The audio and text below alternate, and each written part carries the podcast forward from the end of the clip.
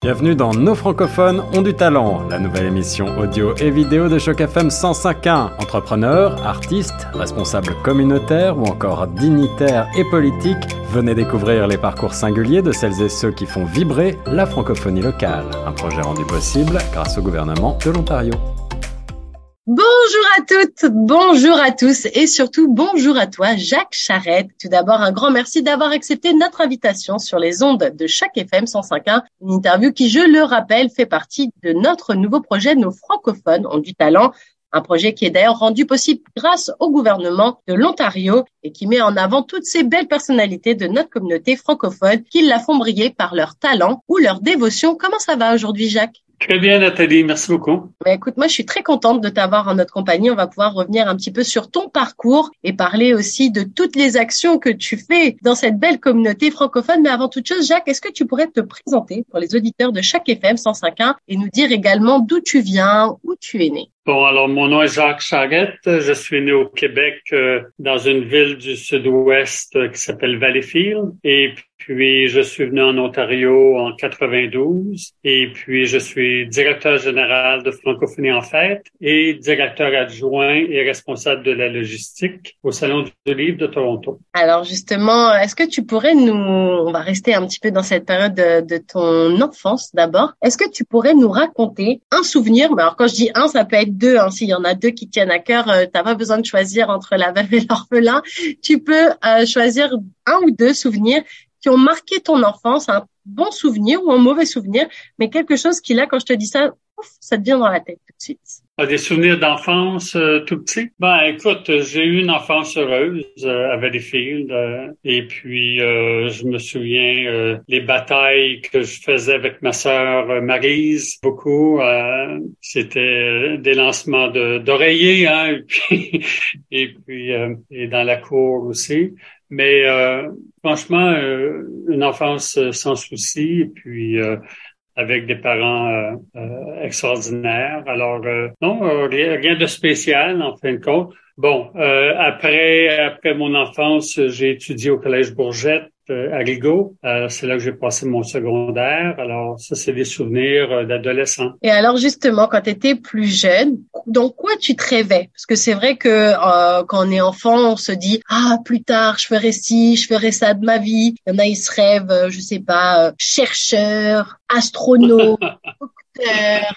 Toi, tu te réveilles à quoi? quand tu es tout petit, hein, tu adores les sucreries. Alors, euh, j'aidais tous les dimanches à faire les pâtisseries, euh, les desserts. Et puis, bon, je voulais être pâtissier. Bon, Mais là, j'ai moins le goût sucré. Donc, tu t'es peut-être... Euh, maintenant, ce serait plus chef cuisinier que pâtissier, alors? Ouais, je, je cuisine. Bon, mais je suis pas... Ben, j'ai eu un restaurant euh, et un dépanneur euh, quand j'étais adulte au Québec. Mais donc, je faisais un peu la cuisine. C'était cuisine familiale dans un, un lieu camping, je dirais, d'été. Et c'était quoi ta spécialité? Non, c'était cuisine maison. Hein. Mais vu que j'avais voyagé beaucoup, euh, je revenais avec des idées euh, comme les smorgasbord euh, norvégiens et suédois, et puis je mettais tout sur des sandwichs grillés, alors les gens adoraient ça. Mais oui, je, je, ramenais des idées, des idées de mes voyages. Alors justement, là, tu m'as ouvert une, une grande et belle porte. Tu parles de voyage. À partir de quand tu as commencé à voyager et où tu as voyagé? Parce que là, tu as, as piqué ma curiosité, là, ça y est. Ben, euh, autour de, de 16-17 ans, je me rappelle ma mère euh, qui me disait, Jean, pourquoi tu, tu voyages pas? Hein? Écoute, j'avais 16 ans. Alors, j'ai dit, OK. Alors, avec 50 dollars dans les poches, j'ai fait le tour pendant six semaines, le, tour de la Gaspésie, euh, l'île du Prince-Édouard, la côte nord du Québec. alors, je mangeais des, des sandwichs de, de sardines et puis des sandwichs de beurre d'arachide et tout et je faisais de l'autostop. Et puis je couchais euh, écoute je couchais je couchais euh, dans les, les, les couvents dans les, les prisons. Dans les prisons?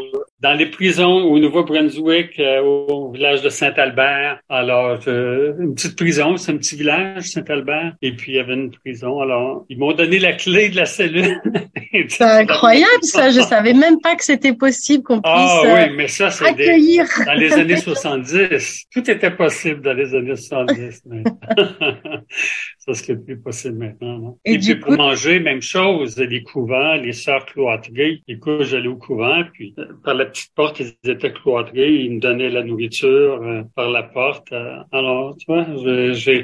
Et puis, j'ai pris le traversier, je pense, six fois. Et puis, toujours en autostop. Je payais pas, tu vois, avec l'auto, pour faire le tour des îles de la Madeleine, de, du Prince-Édouard et puis euh, traverser euh, de la Gaspésie à la Côte-Nord. Alors, euh, ouais, une belle expérience, mais c'est ça, j'avais 16-17 ans. Et après, tu en as fait d'autres des voyages un petit peu hors du Canada, hors du Québec? Ouais, en, euh, ouais, en 73, je suis parti neuf mois à travers l'Europe, une vingtaine de pays européens avec l'Afrique du Nord et puis, alors j'avais 19 ans et puis j'ai eu 20 ans à Paris. Ouais. T'as fêté ton 20e anniversaire à Paris? Ah oui, à l'île Saint-Louis, euh, dans un très bon restaurant. Ma mère était venue euh, euh, en voyage avec une amie et puis et puis moi j'étais en Grèce. Elle leur a dit si tu veux qu'on se voit pour ton anniversaire, descend à Paris. Alors, j'étais avec une copine à Mykonos. Il a fallu que je la laisse tomber pour aller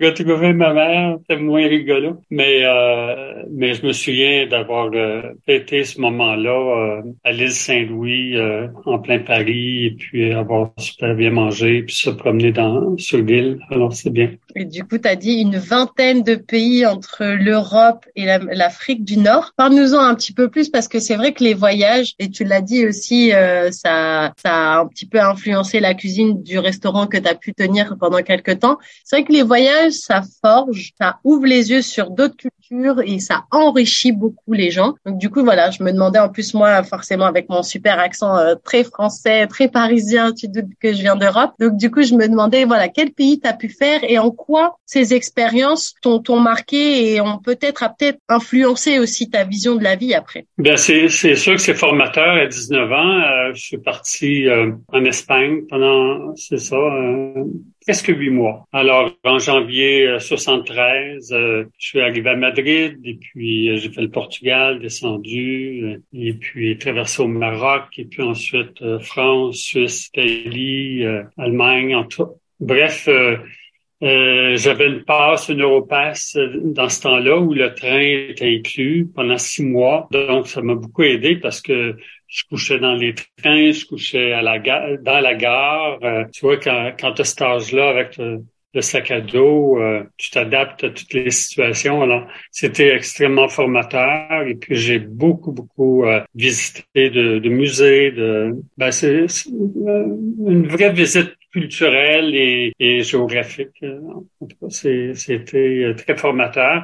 Et puis, quand on commence des voyages comme ça, ben fait la piqûre. Hein? Alors, euh, en 77, je suis retourné en Irlande. J'ai travaillé pour un, un, club, ben, c'est-à-dire le parc euh, club jeunesse. C'est euh, un organisme de voyage où j'amenais des, des, voyageurs à travers France, Suisse, Italie, Norvège, Finlande, Suède, Danemark en camping sauvage. Alors, pendant trois ans, j'ai travaillé comme ça, fin des années 70.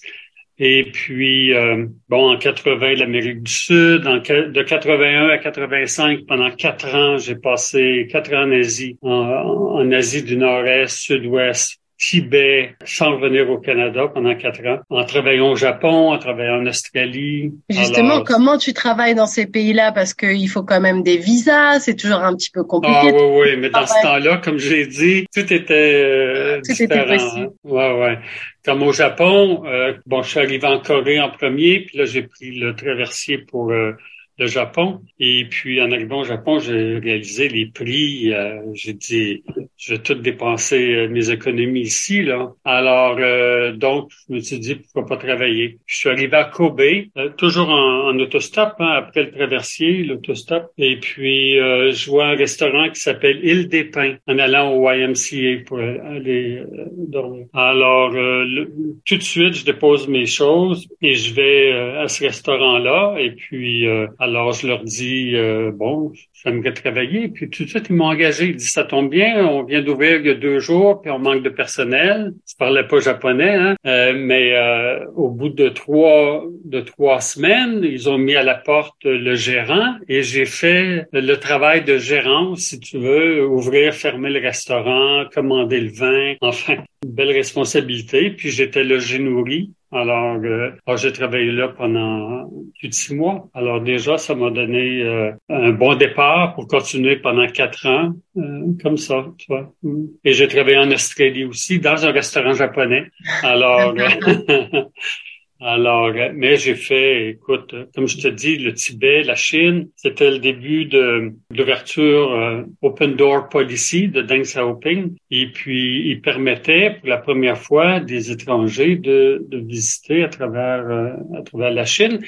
Cependant, il fallait demander la permission à la police à chaque ville que tu voulais aller visiter. Et naturellement, euh, Lhasa, le Tibet était interdit. Sauf que quand tu voyages, tu rencontres d'autres voyageurs et puis on a appris qu'il y avait une petite ville qui ne savait pas que Lhasa était au Tibet, alors qui donnait l'autorisation pour ton, ton passeport. Avait chopé la bonne astuce. Ouais, et puis écoute, euh, quand je suis arrivé là, ben, premièrement, j'ai pris l'avion pour y aller de Chengdu à Lhasa. Ça coûtait pas cher dans ce temps-là. Hein. Et puis j'ai passé euh, trois semaines, trois semaines au Tibet. Et, puis j'étais pas censé être là. Hein. Alors les Tibétains, ils revenaient pas. Euh, quelqu'un seul qui était pas entouré de tous tous les, les, les, les, pas la sécurité, mais les, les contrôles policiers là. D'habitude quand il y a des groupes, ils sont suivis. Alors seul et puis j'avais trouvé un petit hôtel à 75 sous la nuit.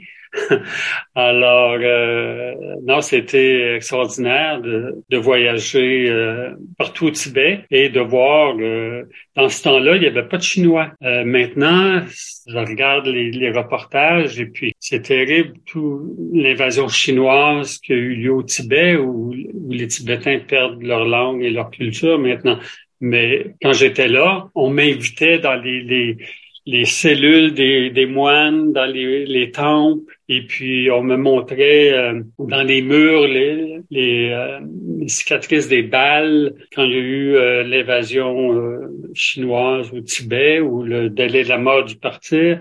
Et puis, même si je parlais pas naturellement, je parle pas le tibétain, mais je comprenais tout, tout, tout par les gestes alors, euh, c'est une super expérience parce que maintenant, tu peux pas aller au Tibet. C'est impossible. Et puis, même, même euh, en groupe organisé, tu peux pas visiter le Tibet. Alors, ben, c'est-à-dire que oui et non, euh, il y a un train maintenant qui, qui, a été construit. Mais enfin, ce que j'ai, ce que j'ai été, euh, mais ça prend les autorisations difficiles à obtenir.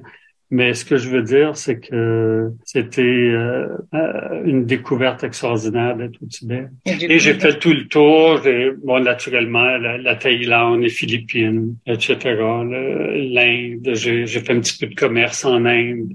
J'achetais, j'achetais du corail à Taïwan et puis en Inde, je le faisais transformer en bijoux. Je le revendais à Singapour et tout. J'ai, ramené certains de ces bijoux-là euh, ici euh, euh, après mon voyage en 85 et puis j'ai pu en vendre à Montréal, à New York, dans les, les, les bonnes parce que c'était du corail extrêmement rare. Enfin, c'est je voulais ma bosse, comme on dit, tu vois. Bah ouais, justement. Et du coup, donc euh, tu fais tous ces voyages et puis tu reviens au Québec, enfin dans au Québec, ouais, ou tu viens directement euh, en Ontario pour t'installer ensuite? Ben, c'est-à-dire, euh, je suis retourné aux Philippines en, en 88 et puis j'ai rencontré euh, parce que mon commerce, c'est-à-dire le, le restaurant que j'avais, le dépanneur, je travaillais pendant l'été et l'hiver, je voyageais. Donc, j'ai pendant trois, quatre ans, j'ai fait la navette de 86 à 90, 91, six mois au Québec et six mois aux Philippines. Et puis j'ai rencontré euh, une femme là et puis on a eu un enfant. Alors euh, cet enfant-là, Yannick, qui a maintenant 33 euh, ans, vit avec moi ici à Toronto. Mais j'ai pas marié la mère, j'ai ramené parce que je voulais pas me marier. Mais comment dire Mais on reste en très bons termes maintenant. Et puis on, Yannick et moi, on, on a visité sa mère à deux reprises et puis on communique et tout. Mais c'est ça, je suis revenu avec Yannick en, euh, en 91 au Québec et puis euh, en 92, je m'en, venais euh, euh en Ontario en 92. Qu'est-ce qui motive ton choix à ce moment-là? Le Québec, c'était devenu trop petit pour toi? Non, non. euh, ben écoute, j'avais parti une, boutique dans le Vieux-Montréal qui était une boutique de condoms. improbable. On passe du restaurant euh, au Japon au restaurant japonais en Australie, à des bijoux en corail, à une boutique de, de, de préservatifs. Oui, qui s'appelait La Capoterie. Bon, il y avait la, la capoterie sur Saint-Denis. Moi, j'ai ouvert la deuxième capoterie dans le Vieux-Montréal.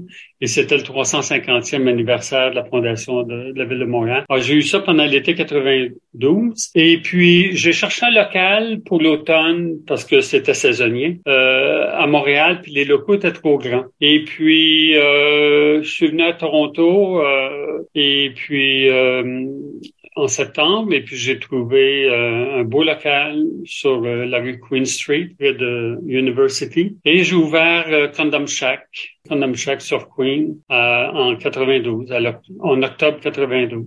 Alors donc je suis déménagé et mon fils, avec mon fils, je me suis installé en haut de la boutique Condom Shack sur Queen et c'est ça, j'ai commencé à m'intégrer aux, aux francophones de, de Toronto en m'impliquant aussi dans la communauté. Mais alors, euh, pourquoi Toronto aussi? Parce que l'Ontario, c'est grand. Tu aurais pu très bien aller à Niagara Falls, tu aurais très bien pu aller à ma soeur, ma sœur ah. Qui était mariée. Et puis, euh, ce qui a aidé au niveau du local, c'est que le propriétaire était mon beau-frère, c'est-à-dire mari de ma sœur. Et donc, euh, il m'a donné des bonnes conditions pour débuter.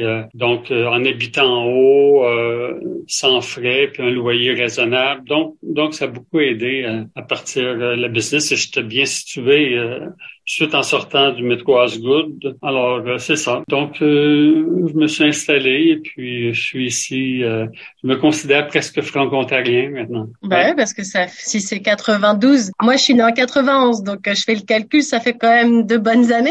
ouais. Mais du coup, ça ressemblait à quoi la communauté francophone dans ces années-là? Parce que c'est vrai que la communauté francophone, contrairement à certaines communautés, elle n'est pas forcément très visible. C'est les gens ont tendance à se parler en anglais, puis après des fois on entend comme un accent, on se dit tu parles français et les gens disent ah oui, mais c'est vrai qu'on n'est pas forcément une minorité très très très visible et je me demandais à quoi ça ressemblait cette belle communauté francophone dans les années 90 à Toronto. Bien, euh, disons c'était pas évident parce qu'il n'y a pas de quartier francophone, il n'y a pas de, tu vois, il y a pas, et puis euh, il y avait pas au, niveau des conseils scolaires euh, dans ce temps-là, les, les, parce que mon fils, euh, je l'ai à l'école, euh, n'avait pas de, c'était géré par euh, avec les anglophones. Et puis donc, euh, je me rappelle Annie Dell, qui était conseillère municipale dans, dans, dans ce là a poussé beaucoup, euh, conseillère, euh, pas municipale, conseillère scolaire. Et puis elle a poussé beaucoup pour euh, que les conseils scolaires comme euh, Mon Avenir et, et Viamonde puissent, puissent se détacher, si tu veux. Dans ce temps-là, ça s'appelait CSSD pour les catholiques. Et, enfin, donc il y avait, il y avait pas encore beaucoup de d'organismes structurés, si je peux dire. Il y avait, je pense, quand même l'ACFO, mais ça, c'était pas un outil aussi fort que, maintenant avec euh, euh, l'Assemblée de la francophonie tout ça. Alors, donc, moi qui, qui étais venu en Ontario pour une raison commerciale, commencer Condom Shack, je me suis dit, je, me, je me, je me ferai pas assimiler, c'est pas vrai. Alors, euh, j'ai commencé à, euh, a débuté les soupers francophones, des, des rencontres informelles autour d'un verre. Il y avait des fonctionnaires qui organisaient ça, mais c'était tout petit dans le sens où ils étaient une dizaine. Et puis, je suis allé à leur, euh, à leur souper. Et puis, euh, j'ai pris en, main ça, cette idée-là, et puis je l'ai fait grandir. On se retrouvait, les soupers francophones, là, à chaque, à chaque, euh, à chaque mois, excuse-moi, je trouvais un, restaurant, le repas était comme 20 dollars, taxes et services inclus, euh, repas complet, et puis on, changeait de restaurant à chaque fois, tu vois, et puis, et puis on se retrouvait euh, 50, 60 euh, dans le restaurant, vraiment, euh, c'était très populaire. Et puis, après des, les soupers francophones, ben, j'ai, j'ai euh, j'ai fait les soupers d'Omar. J'ai commencé des... De? Les soupers d'Omar. Ouais, j'ai commencé ça en 93. Un an, un an après avoir commencé les soupers francophones, j'ai fait les soupers d'Omar à chaque mois de juin. Et puis, euh, écoute, là, on se retrouvait. Euh, ça a commencé sur une table de pique-nique dans les beaches la première année, mais ça a grandi dans les restaurants et puis ensuite sur la croisière, euh, croisière souper d'Omar. Euh, ça a duré 25 ans, ben 26 ans en fin de compte de 94 à, 2019, euh, juste avant la pandémie. Et puis, euh, les, pendant une dizaine d'années, c'était sur un bateau de croisière. Donc, on faisait le tour des îles euh, et puis on mangeait du homard que je fais venir, faisais venir en, en, avion des îles de la Madeleine. ça, c'est du homard, c'est le meilleur homard au Canada, certainement. pardon? Du monde? non, les, les Bretons ont du bon mais enfin, euh, mais mais euh, les pinces et tout. Enfin, et puis euh, le souper d'Omar croisière, Écoute, on était 200, 225 sur le bateau à, chaque année. Et puis, euh, mais la pandémie faisant son, chemin, ben, il a fallu arrêter, euh, arrêter ça. Puis, j'ai pas recommencé à refaire les soupers d'Omar. Je me dis, je me dis, euh, tout comme une autre activité que j'organisais qui s'appelait les, mercredis francophones. Alors, ça aussi, ça a duré 20, 25 ans presque 26 ans. Euh, les mercredis francophones, c'était dans un pub. J'ai commencé au Saint-Tropez sur euh, la rue King et puis ensuite... qui n'existe plus maintenant. Qui n'existe plus. Et puis euh, les, les, derniers, pendant 15 ans, c'était pendant 19 ans, dans le fond, j'ai commencé en l'an 2000 au Bedford Academy, qui est un pub près du métro Saint-Georges. Et puis ça, on se retrouvait une centaine facile dans les mercredis francophones. C'était très informel tu présentais, tu, il y avait rien d'organisé comme tel, mais ça solidifiait beaucoup euh, des amitiés, euh, des gens qui, nouveaux arrivants qui arrivaient. Euh, j'avais une petite annonce dans l'Express, super francophone, pas super, mercredi francophone. Et puis, ça menait toujours à chaque semaine des gens nouveaux. Et puis, il y a des gens là-dedans qui se sont mariés, qui ont rencontré. Tu vois, alors c'était un beau lieu de rencontre. Et, puis, quoi l'idée? C'était quoi le déclic pour lancer ces mercredis francophones? Qu'est-ce que tu t'es dit? Tu t'es dit, ben, oh, bah, j'avais commencé. De ça revient pas assez vite, donc on va faire un truc tous les mercredis. Exact. Ouais, euh, avec les soupers francophones qui avaient lieu euh, quand même à tous les mois. Le, euh, le souper d'Omar, c'est une fois par année, mais à tous les mois, c'est le souper francophone. Oui, les gens m'ont dit, ah, il n'y a pas d'endroit pour les francophones de se rencontrer régulièrement. Ben ok, on va en partir un. Alors, c'est ça. L'idée, c'était moins formel qu'un souper, d'avoir euh, un lieu de rencontre à tous les mercredis. Et la pandémie, tu vois, maintenant, le Bedford Academy est fermé, n'a pas réouvert. Alors, euh, tu vois, encore là, je me suis dit, bon, ben, ça fait son temps. Euh, ça a duré 26 ans. ouais, c'est vrai. 26 ans, tout ça, tu vois. Donc, donc c'est ça. C'est un petit peu mon implication dans, dans la francophonie, de, de faire en sorte que un lieu de, de rencontre où les gens, les francophones, vu qu'il n'y a pas de quartier francophone, qui ait cette possibilité-là de, de socialiser en français. Mais justement, ça te vient d'où cette envie justement de d'être un peu l'élément rassembleur, si je peux me permettre, de dire euh, bon ben on est à Toronto, on n'arrive peut-être pas à bien se retrouver les uns les autres, donc du coup je vais prendre ce truc en main. Pourquoi cette francophonie, elle te tient tant à cœur? Ah, ben, comme j'ai dit tantôt, je voulais pas me faire assimiler. Parce que je voyais bien, il y a des gens qui, euh, après quelques années à Toronto, qui, qui avaient de la difficulté à parler français, puis de, oh, aïe, aïe, j'ai dit, moi, je veux pas que ça m'arrive. Alors, qu'est-ce que tu veux? Il y avait rien, il y avait rien qui existait. Ben, j'ai dit, je vais le partir. Comme ça, le souci de, de fortifier cette francophonie-là qui, qui était fragile. Elle est, elle est un peu moins, mais, mais euh, écoute, avec les médias sociaux, l'Internet maintenant, c'est, c'est, c'est pas évident de garder les jeunes, tu vois. Bon, moi, je suis chanceux dans le sens que mon fils, euh, toujours, je lui ai parlé en français. Même les gardiennes étaient francophones, toujours euh, éducation en français et tout. Alors, il est parfaitement bilingue maintenant. Tu vois, il parle aussi euh, avec aucun accent en français, en anglais. Mais euh, il y a beaucoup de, de francophones à Toronto qui et des Français qui se disent ah je veux envoyer mon enfant à l'école euh, en anglais ou euh, parce que je veux qu'il apprenne l'anglais, euh, crains pas. Ils l'apprennent automatiquement, c'est un virus. Hein? Alors, il faut au contraire pousser seulement le français, seulement le français. C'est comme ça que, que tu peux être vraiment bilingue et puis euh, être aussi à l'aise en français, en anglais. Sinon, euh, sinon, c'est dangereux. Oui, puis c'est difficile aussi de. Moi, je le vois. Je suis née en France, j'ai toujours vécu en France. Je suis ici depuis cinq ans et demi. Et quand je visite ma famille ou que je les ai au téléphone, des fois, il y a certaines expressions qui me m'échappent un peu, puisque quand bien même je vis la plupart du temps en français, et puis encore plus avec Choc FM, puisque nous, notre mandat, c'est de mettre en avant cette francophonie. Mais comme on est dans un milieu bilingue, il y a des mots des fois qui switch, si je peux me ah permettre. Ah ouais. Du coup, des fois, ma mère, elle me dit, oh, là, j'ai rien compris. parce que c'est vrai qu'on se rend pas compte et qu'au final, on a beau vouloir garder le français comme langue d'usage de tous les jours, il y a des petits mots que des fois tu dis, comment on dit ça déjà? Ça, c'est drôle. Ça. Ah oui, donc faut être vigilant. En effet. Exactement. Euh, et puis là, là, je suis euh, euh, après Condom Shack, ben là, exactement. Je bah, tu m'enlèves les mots de la bouche justement. J'allais dire, du coup, après cette expérience de Condom Shack sur Queens et euh, University, j'ai bien retenu la localisation.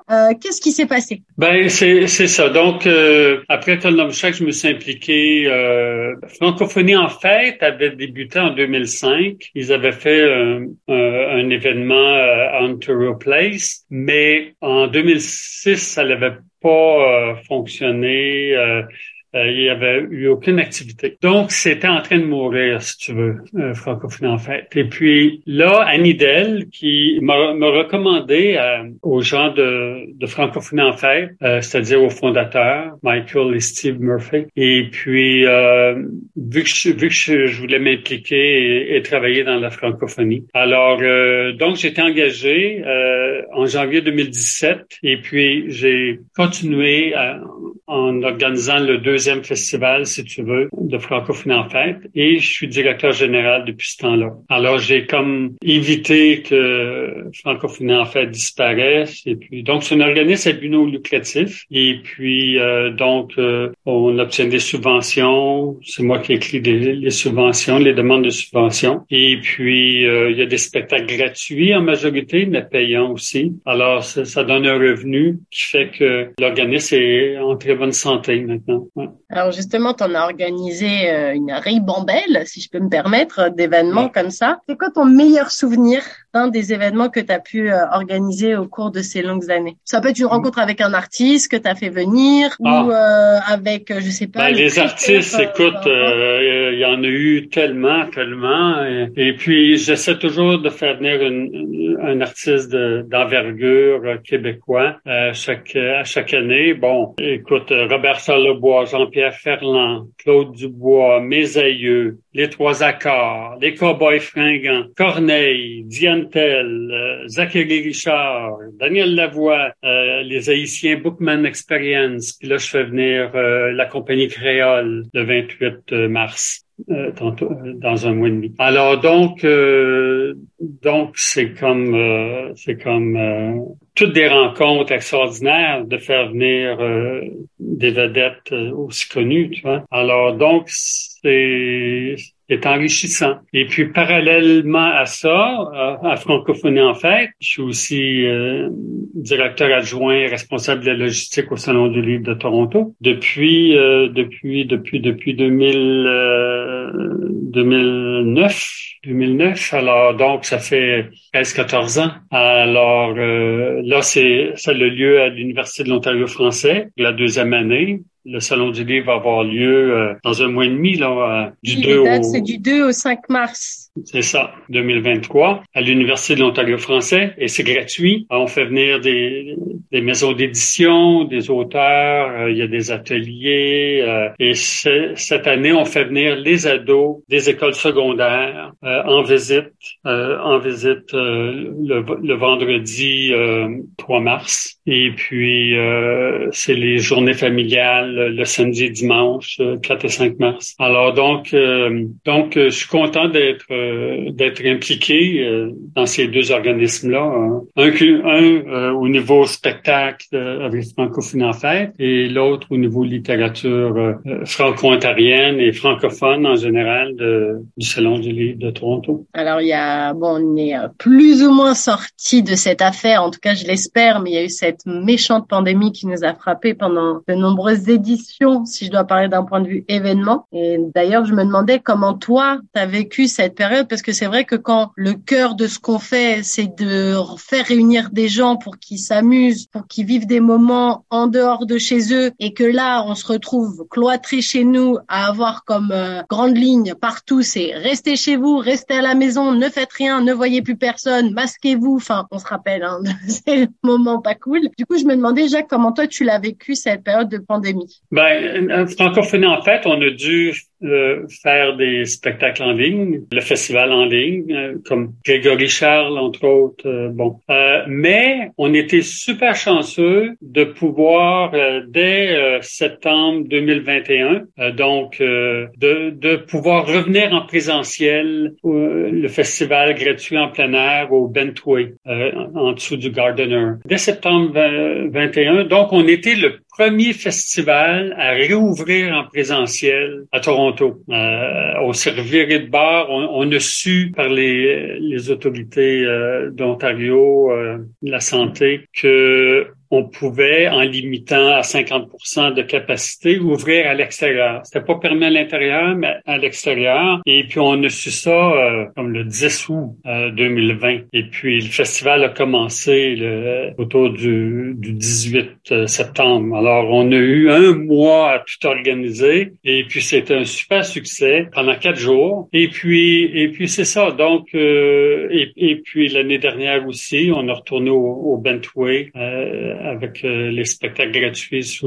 Et cette année encore, c'est toujours au Bentway du euh, ça va être du 14 septembre au 17 euh, septembre, les spectacles gratuits. Et j'ai des spectacles en salle les deux derniers week-ends, les deux derniers samedis de, du mois de septembre. Des spectacles payants avec des super artistes. À venir pour les détails. On oui, on va parler en, fin d'émission, on parlera justement des grands événements de cette année 2023. du coup, je me demandais quels étaient les retours que tu avais des gens qui avaient l'habitude de venir sur les sur les événements en présentiel et qui d'un coup se voyaient être en ligne, est-ce qu'il y a des gens qui se sont plaints ou au contraire ils étaient contents de quand même pouvoir participer à l'événement même si c'était un peu réinventé? Oui, euh, ouais, oui, on a eu beaucoup de succès. Les gens, euh, écoute, je me souviens avec euh, Grégory Charles, il y avait des gens parce qu'il y avait aussi des vidéos, des gens qui participaient et tout.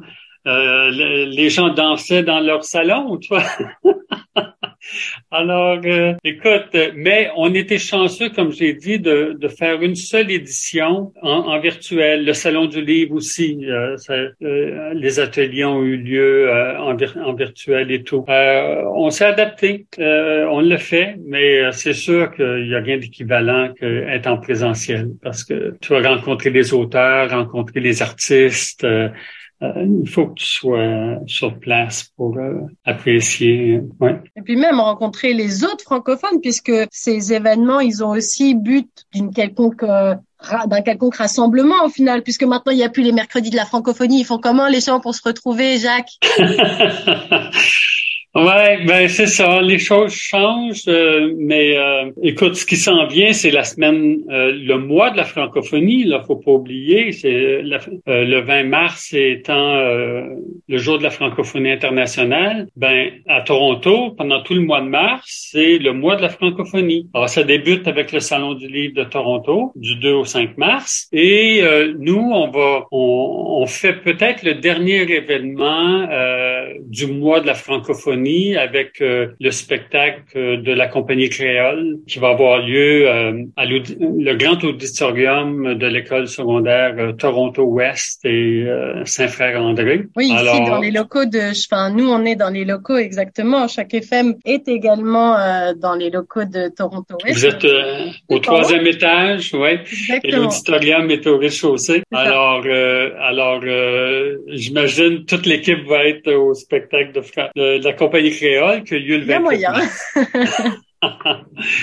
Mais euh, c'est ça. Donc, euh, donc le mois de mars va être vraiment euh, un lieu de, de, rencontre de tout ce qui se passe en français à Toronto. Alors à surveiller. Et avant qu'on revienne justement sur ces dates importantes que tu nous rappelles bientôt, et puis les sites internet sur lesquels on peut tout retrouver, moi j'ai te posé une dernière question par rapport à tout ça. Je me demandais, selon toi, Jacques, est-ce que tu trouves que c'est un défi d'être francophone à Toronto en sachant qu'on est en situation minoritaire, que dans notre vie tous les jours, on est plus en anglais qu'en français, mais euh, c'est possible de, de, vivre en français à Toronto. Et je me demandais quel était ton avis. Est-ce que selon toi, être francophone en 2023 à Toronto, c'est un défi? Pas pour moi, parce que moi, j'ai toujours, euh, j'ai toujours vécu en français euh, à Toronto et, et, mon accent me trahit pas quand je parle en anglais. Les, je leur dis, j'ai jamais perdu mon accent parce que je travaille. Écoute, même quand j'avais Condom Shack, j'engageais du personnel bilingue et puis je leur parlais en français dans la boutique. Alors, euh, tu vois, je me, me suis toujours, euh, j'ai toujours tenu à, à, encourager euh, les francophones, la francophonie, les gens à le parler. Et puis, alors, il faut, c'est sûr que il faut faire l'effort, l'effort. Il faut, mais il faut toujours être, être conscient que c'est fragile. Et puis, et puis, si si on, si on, comme les services en, français, quand tu appelles le gouvernement de l'Ontario et tout, ça, il faut peser français sur le bouton. Euh, sinon, comment tu veux que des, des, des, gens bilingues ou francophones, ces services-là existent, mais il faut les utiliser, sinon euh, ils vont disparaître. Alors, tu vois, c'est, c'est une implication de tous les jours de, de vivre en français à Toronto, de, de, de prendre sa place comme dit la chanson. Alors, euh, donc, prenons notre place et soyons fiers et faisons de grandes choses dans cette francophonie torontoise. Alors, euh, Jacques, avant de se,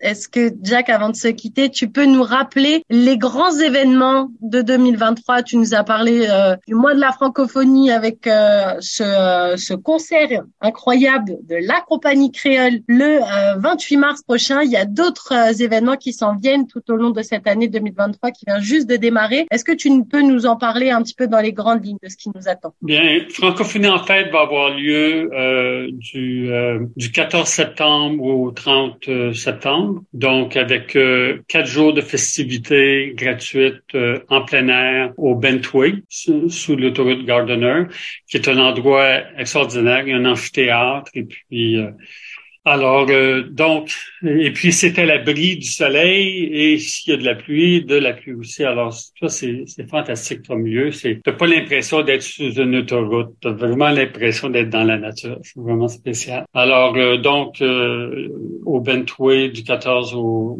17 septembre et les deux spectacles en salle que j'ai parlé, le samedi 23 et le samedi 30, 30 septembre, avec, je dis pas la programmation, mais ça va être. Nous laisse euh, le suspense, laisse-nous un ah petit peu de suspense, comme ça les gens iront euh, sur les sites internet pour regarder. Puis il y a le salon du livre aussi qui arrive euh, début mars donc du 2 au 5, et puis le concert aussi de la compagnie créole le 28 mars, c'est bien ça? C'est ça. Alors, euh, du 2 au 5 mars, le Salon du Livre, c'est gratuit. Alors, euh, euh, mais les visites, c'est vraiment du 3 au 5 mars, parce que le, 2, c'est c'est la mise en place des stands et tout. Alors, ça va être deux fois plus grand que l'année l'année passée, et puis plus d'éditeurs, et puis c'est le 30e, le 30e Salon du Livre de Toronto. Donc, ça va être on invite des gens extraordinaires, des auteurs, des, des, des, des, artistes aussi, des musiciens. Alors, ça va être vraiment euh, une super édition à ne pas manquer du 2 au 5 euh,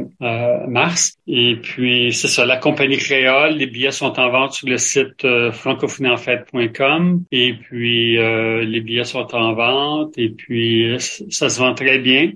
ça se vend très bien. Alors, l'auditorium contient 650 personnes. Alors, et puis il y a de l'espace pour danser dans cet auditorium-là. Et puis on va l'aménager au niveau du son pour que vraiment ce soit qu'on reconnaisse pas l'auditorium dans le sens euh, on a des très bons euh, comme Laurence euh, Saint-Onge est, notre directeur technique, mais aussi le président de Francophonie en fait. Et euh, c'est un, un, ingénieur de son extraordinaire. Et puis, on va embellir cette salle pour la rendre au niveau acoustique euh, superbe. Alors, ça va être la fête avec la compagnie créole le, le, le, 28 mars. Eh bien, écoute, les rendez-vous sont pris. Encore un grand merci, Jacques Charette, d'avoir été en notre compagnie aujourd'hui et de t'être prêté au jeu de cette interview portrait dans le le cadre de notre nouveau projet qui s'intitule Nos francophones ont du talent. Je rappelle que c'est un projet qui est rendu possible grâce au gouvernement de l'Ontario. C'était Nathalie Stalmeron avec vous et avec Jacques Charette. Encore un grand merci Jacques, à bientôt. Au revoir Nathalie, merci. Au revoir.